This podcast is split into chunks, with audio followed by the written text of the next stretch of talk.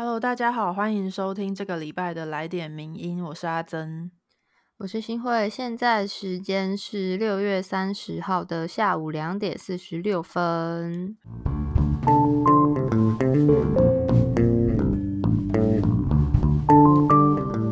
没错，我在今天早上交出最后一份报告之后，就算是正式进入暑假的时间了。但虽然说是暑假，对，今天早上整个凌晨通宵这样，对，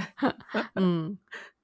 但虽然进入暑假，但其实我目前也是没有什么太大的规划了，因为基本上都还是会待在家里，然后也会继续上班，所以也希望大家暑假就乖乖待在家里，可以玩游戏啊，或者是嗯读读书，读书，我觉得听起来蛮棒的。嗯，我我也在读书，大家很棒。因为其实虽然最近大家可能想说，好像每日新增的那个确诊数有在下降的趋势，但是也有注意到，就是有那个印度变种 Delta 病毒有进入台湾的这个事件发生，所以可能还是不能太快的放松警戒。对。那今天第一篇文章就是要带大家来关心一下这个事情。这篇文章是我们的作者翁明佑写的。台湾疫情趋缓中，Delta 病毒入侵天变数，检验不应松懈。没错，因为 Delta 变种病毒在上周就进入台湾了，而且已经出现了不明感染源的案例，那就让台湾的疫情再度出现了一些变数。所以，可能很多听友在这边会先有一个疑问，就是目前其实前阵子在台湾传播的都是英国变种病毒嘛？嗯，那和这次的印度 Delta 变种病毒有什么不一样呢？那在那之前，要先跟大家一起厘清一下目前台湾的疫情。原则上算是病例数是大幅下降的，就是这几天都是在十位数左右，嗯，然后检验的阳性率也是有降到百分之一以下的。那很多人就开始讨论说，哎，我们是不是可以开始部分解封了？然后这种做法在其他世界各国也都有看到这样子的做法，例如说开始开放餐厅户外用餐啊等等的，而且日本、韩国也是有反复调整这样子的限制。对，就是看起来情况好像还蛮乐观的，但是呢，就在 Delta 变变种病毒进入台湾之后，如果形成一定规模感染的话，就完全不是我们现在看到的这么一回事了。对，为什么会这么说呢？为什么不能放宽这个限制呢？就是这些这边要先跟大家厘清一个概念，就是我们常常提到的保护力，其实是大致上分成两种的，一种是避免带症状患病保护力，也就是染病保护力；那另外一种就是避免重症或住院保护力。对，就是以疫苗的保护力来说，有分成这两种。那简单来讲，如果是为了避免年长者住院和重症死伤，任何受到认证的疫苗其实都是有帮助的。可是，如果今天我们的目的是要阻隔病毒在社区传播的话，特别是一些会频繁跟人接触的族群，就必须要施打一些高效的疫苗，才能帮助群体的免疫。作者就引用了一份英国的数据报告，报告它显示的是，原本不论是打 A Z 或是打辉瑞疫苗，只要施打一剂的时候，对英国变种病毒基本上都是有百分之五十左右的染病保护力。那对于重症保护力呢，也可以达到七甚至是九成左右。所以那时候英国的策略就是尽快让所有人都可以打到第一剂的疫苗，然后他们也的确非常有效的控制住了疫情。的扩散，对，但是这个只施打第一剂的这个政策呢，对印度变种病毒的染病保护力却从五成下降到三成。那再加上印度变种病毒本身的传播能力又增强了百分之五十，就导致一剂疫苗几乎是对阻隔传播是没有效用的。所以，其实大家如果有关注新闻的话，近期英国疫情复燃的状况一度高达。单日有两万两千八百六十八人确诊，那基因检测的结果几乎百分之九十九都是 Delta 印度变种病毒的确诊患者。所以面对这样子的状况，英国就开始改变他们的策略。他们现在是希望所有人都可以尽快打第二剂的疫苗，也就是希望将这个染病的保护力从三成先尽量拉高到六到九成左右。然后从作者提供的资料就可以看到，说即使是两剂的 A Z 疫苗，它对印度变种病毒的保护力其实也只有五十九点八趴，就是大概六成左右。所以其实英国现在也已经在开始筹划要混打第三剂疫苗的这个计划。然后，其他国家，德国、意大利、加拿大的官方呢，他们也建议说，接种 A Z 之后，还是必须要混打其他的 m R N A 疫苗，例如说辉瑞或莫德纳等等的，用这个方法来提升国民的保护力。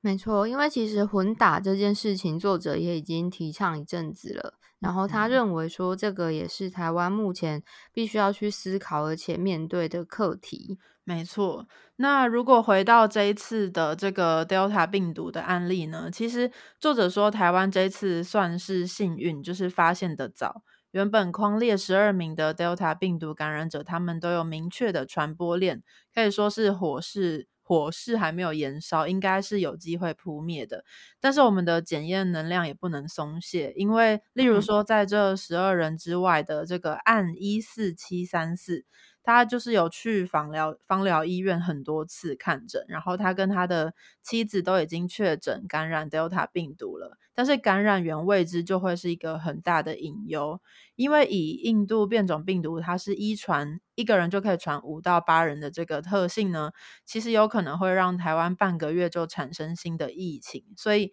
面对这样子的状况，作者觉得大量检验是非常重要的工作。对，就是除了那十二人之外，已经出现了未知感染源的部分，所以应该要尽快找出那个隐形的传播者到底在哪里。然后作者也有说，台湾其实时不时就会有人出来喊说要做快筛啊，但作者就说他觉得快筛一直都是一个假议题。为什么呢？因为他说，在盛行率低的时候，快筛容易让伪阳性干扰防疫；那在盛行率高的时候的伪阴性，又会让疫调措施狂烈。所以，当社会还必须严谨看待每一个阳性案例的时候，也就是现在，除非检验系统量能发生问题，不然都必须用回黄金准则的检验，也就是 PCR 这种方式。对，那其实大家可能对 PCR 的印象就是它比较耗时，然后比较嗯比较没有办法像快筛那么快。那作者就在文章中里面介绍了几种，其实有一些方法可以提高 PCR 检验的这个效率。那因为其实那个方法蛮专业的，就是非常的复杂，所以有兴趣的听友也可以到我们的文章里面去详细详细看看有什么方法可以提高 PCR 的检验效率。对，就是有一些图表、示意图等等的。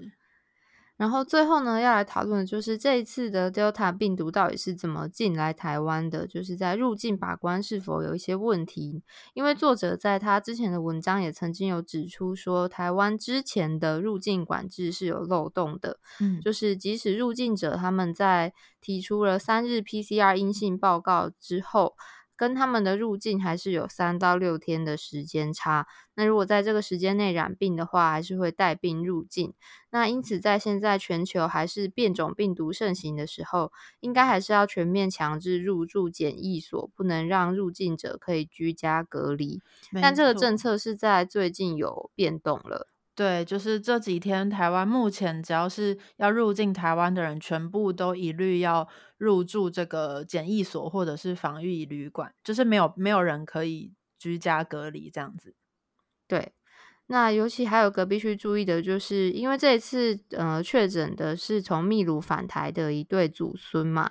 那其实作者有提到说，其实目前秘鲁的死亡率是冲到世界第一。所以当初这一对祖孙六月六号入境之后，十一日发病裁检，十四日确诊，但却到整个两代传播链外的计程车司机也确诊之后，我们才想到要去考虑检验病毒的基因型。所以在这部分来说，可以算是有一点轻忽了这个入境把关的部分。对，那再加上目前台湾的疫苗覆盖率其实是比较不足的，其实我们没有办法去承受这个印度变种病毒入侵甚至是扩散的这个风险，所以作者也强调说，他建议应该要调整现在的入境管制措施，就是尽量让让整个入境管制防疫不要有任何的破口。嗯嗯嗯，就是我们目前量能拿来对付社区传染就已经有点。紧绷了，如果又让这个恐怖的印度变种病毒进来的话，应该是会让事情变得更加严重。没错，所以虽然现在看起来好像每日确诊数字有下降，但也希望大家不要松懈下来。像是好像前几天就有看到，因为假日，然后就有一些地方好像人潮有点多，看了就觉得有点可怕。真的假的？真的，大家还是在家。吹冷气啊，对，追追剧啊，对啊，看漫画啊，对，外面天气这么热，就不要出门。真的，还一直下雨，对，不宜出门，不宜出门。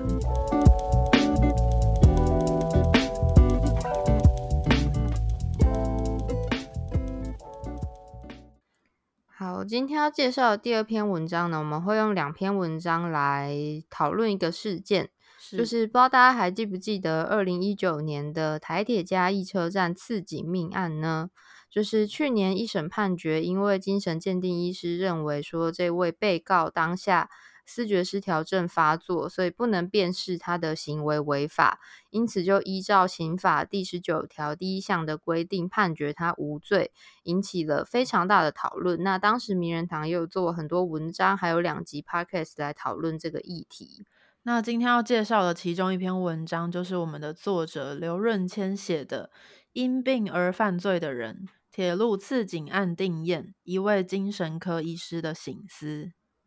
是，就是其实定验这件事，在上周二十三号的时候就定验了，但是好像因为疫情的关系，没什么人注意到。然后其实就是因为今年在二审的时候，法官就有认为被告的辨识行为和控制能力是显著降低，而不是丧失，所以是改以杀人罪判刑十七年。那上诉之后遭到驳回，所以在上周定验之后，他的遭到的判决就是有期徒刑十七年这样子。那不知道大家有没有关注到这个消息，或者是大家怎么看待这个结果呢？这篇文章的作者他是认为说，应该这样子的结果，他觉得也许对大多数人来说都算是还可以接受的，但是他认为这其中也有一些必须要跟大家一起来讨论的一些问题。嗯。首先，第一个就是审判过程当中的问题。作者就提到说，在一审判决无罪公布之后，就包含法官还有精神鉴定医师，就立刻被舆论淹没。就不但他们的脸书可能被灌爆啊，或者是每天的私讯谩骂、恐吓，甚至那位医师上班的医院也有被人前往抗议。嗯，那根据一审鉴定医师自己的叙述呢，说承办检察官在审理过程里面，不但有质疑鉴定医师的学经历，还有质疑为什么不是由医学中心来进行鉴定，那也对医师努力赶出来的报告提出了一些蛮不合理的质疑。对，那作者认为说，其实这些言论经过媒体放大之后，是会对精神鉴定医师造成很大的伤害的。然后，这位作者刘润谦呢，他自己也身为精神科医师，他就觉得说。他相信每个鉴定医师其实都是基于专业做出公正的鉴定的，但是在这个案子的审理过程中，是否会造成未来其他鉴定医师的压力呢？或者是在潜意识中影响他们，就是可能会想要尽量做出符合社会期待或是符合检察官期待的报告，会不会有这样的状况？其实很值得我们深深的思考。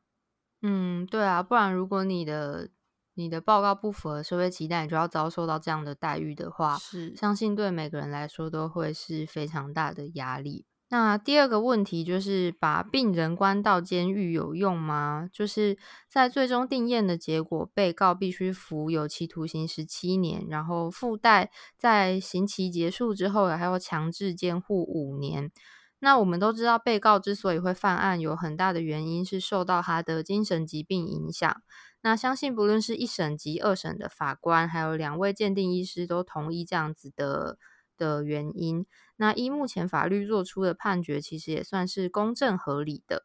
对，但仔细想想呢，一个因病而犯罪的病人，我们面对他，其实首要的目的应该是要先稳定他的病情，以稳定他的病情为主。但是我们剥夺他自由十七年，到底对他有什么帮助呢？对啊，我其实对这方面真的蛮疑惑的。是。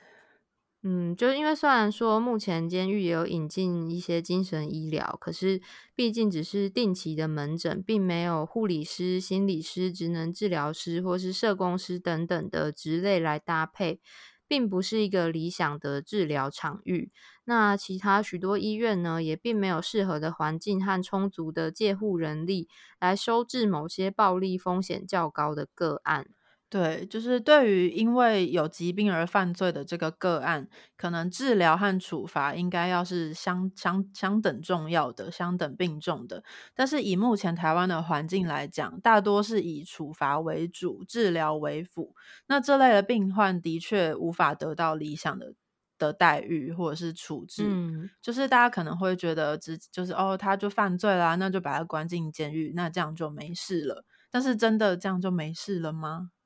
因为他就算被关了十七年，被放出来，他的病应该还是不会因为这样就好吧？是啊，对 对。那所以第三个疑问就是：难道在汉室发生之前，我们有没有可能阻止呢？作者就提到说，其实很多的研究都已经证明，规律接受治疗的精神病患，他们的犯罪率其实跟一般人是没有两样的。但如果病情不稳的话，确实会大幅增加他们的犯罪率。所以要如何避免这样子的憾事再度发生？最重要的绝对不是用什么严刑峻法去处罚他们，而是要让病患得到稳定的治疗才是最佳的方法。嗯，但是以台湾现行的制度来说呢，精神卫生法的规定是，精神疾病患者他必须要达到有自伤伤人的行为，或是有自伤伤人之余，才能被强制治疗。那我们知道说，很多的精神疾病患者都是因为没有病逝感，或者是他根本就不愿意就医和服药，所以很多时候都是拖到非常严重的时候，才能好好的处理跟治疗这个个案。所以这会常常变成是一种好像在赌运气的感觉，就是要趁个案即将铸下大错，或是还未铸下大错的时候，才符合强制治疗的条件，就是他要有自伤伤人，或者是可能会自伤伤人的时候，才能把他强制送医住院。那如果我们今天赌运气赌错了，可能就是又一场憾事会这样子发生。嗯，那接下来作者他就说，他了解台湾部分的人权团体其实是不断在诉求说，强制住院就是侵犯病患的人权，甚至是剥夺他剥夺他的自由这件事情。但是作者他提问说，但是等病患因为疾病造成犯罪之后被关进监狱十七年，这样子就不算侵犯人权，不算剥夺自由吗？这是作者的一个疑问。嗯，我觉得这边他提的内容，其实我原本不算是非常的同意，就是人权的部分。嗯，可是我后来又想了一下，又跟作者讨论一下，就觉得，毕竟他身为一个精神科医师，这可能就是他常年经验累积下来的一个，嗯，才诞生出来的意见。所以我觉得还是蛮值得参考的。是，而且从这样子的说法，可能我们也可以更了解到，其实司法跟精神医学之间的关系，其实是到现在都还没有办法好好的被讨论，甚至里面有很多东西还是非常需要大家进一步讨论的。对，所以作者呢，他在这边还是有给出一些蛮明确的结论啦，就是他有提出了三项的建议。第一个就是针对这个鉴定医师被公审的部分，他觉得媒体不应该要公告鉴定者的身份，让鉴定医师有一个客观而且安全的鉴定环境，才能够做出公正而且合乎专业的建议。那第二个就是他认为台湾应该要设置多一点适合这种高风险个案的治疗场域，例如说司法精神医院，如果能够修法设立的话，其实让法官在面对这种因病犯罪的个案的时候，能够有多一点的选择。那当然呢，他也觉得应该要改善监狱里面的治疗环境，让这类型的个案就算入监服刑，也能够得到妥妥善的照顾。对，那最后一个就是他希望可以放宽强制住院的法规限制，只要病情不稳就可以强制治疗。那如果担心精神科医师侵犯人权，也就是刚刚提到可能部分人权团体会担忧的地方，他认为可以成立一个审查会，进行更严谨的审查，来确保病患确实是因为病情不稳需要治疗，就不需要等到每次都快要发生危险或是已经发生的时候才能进行强制介入。没错，那以上就是这位作者他从因精神科医师的角度出发去看待这一次的这个这个案例。那其实我们还有另外一篇文章是我们的作者王子荣法官他写的，就是从他的角度来看的。这篇文章叫做《从无罪到徒刑十七年：铁路刺警案定验，司法与精神医学的未完待续》。对，因为作者是法官，他就以他自己的角度有提到说，精神鉴定跟司法之间，因为是两个完全不同的专业，所以精神医学鉴定其实蛮容易去左右法官的新政还有判决的结果，算是一个非常重要的存在。嗯，那从这一次的这个案件，我们可以知道一审和二审的鉴定医师给出的结论其实是差很多的，就是一个是判定完全丧失，那一个是判定显著降低。那这时候我们到底应该要采取哪一份精神鉴定作为基准呢？这就是法官必须面对而且责无旁贷的。对，所以他的建议就是，司法跟精神医学在未来呢，还是有高度必须合作的关系，只是在法官这一端，可能就必须要继续增加相关的专业进修，避免跟精神医学的发展脱钩太多。那也建议说，精神医学领域也许可以逐步的去建立一些相关的判决实证分析，然后也回馈到司法这边来，然后等于是持续的搭起两边对话的桥梁，来提升法官对于精神鉴定结果加以重新检验的能力。没错，最作者最后他就说，毕竟法锤落下后，断人对错并承担判决、接受公平，是法官无法逃避的课题。嗯，我那天就跟作者说，我觉得他这个结论下的很好。是，嗯，的确，这就是法官会面对的课题。的确，也像他说的，就是法官这边也有要努力的地方，然后司法精神这边也，哎，精神医学这边也有需要努力的地方，才有可能让这两个专业之间的鸿沟不要继续扩大。没错，那其实关于这相关议题的文章，我们在网站里面都有很多。那如果你觉得有点文字太多无法看的话，其实也可以回去听之前名人放送访问王子荣法官的的节目。对，然后还有一集是找了于新培来谈，就是他实际陪伴过视觉失调症患者的心路历程，两种不同的面向给大家参考。好的，那其实今天就是主要跟大家分享这两个议题，因为资讯量蛮重的，所以决定就是到此为止。对，不要再塞更多资讯给大家。没错，希望大家听完这两集之后，也可以对这两个议题有更深的了解。然后，如果你有什么意见的话，欢迎再留评论或是留言给我们。我们已经很久没有收到大家的评论了，有点。有点寂寞，傻逼戏，对，傻逼戏啊！毕竟在家嘛，就蛮想接收一些人与人之间的连接的。没错，那今天的来点名就到这边，谢谢大家收听，下礼拜再见。我是阿珍，我是新慧，拜拜，拜拜。谢谢你的收听，更多内容请上名人堂网站。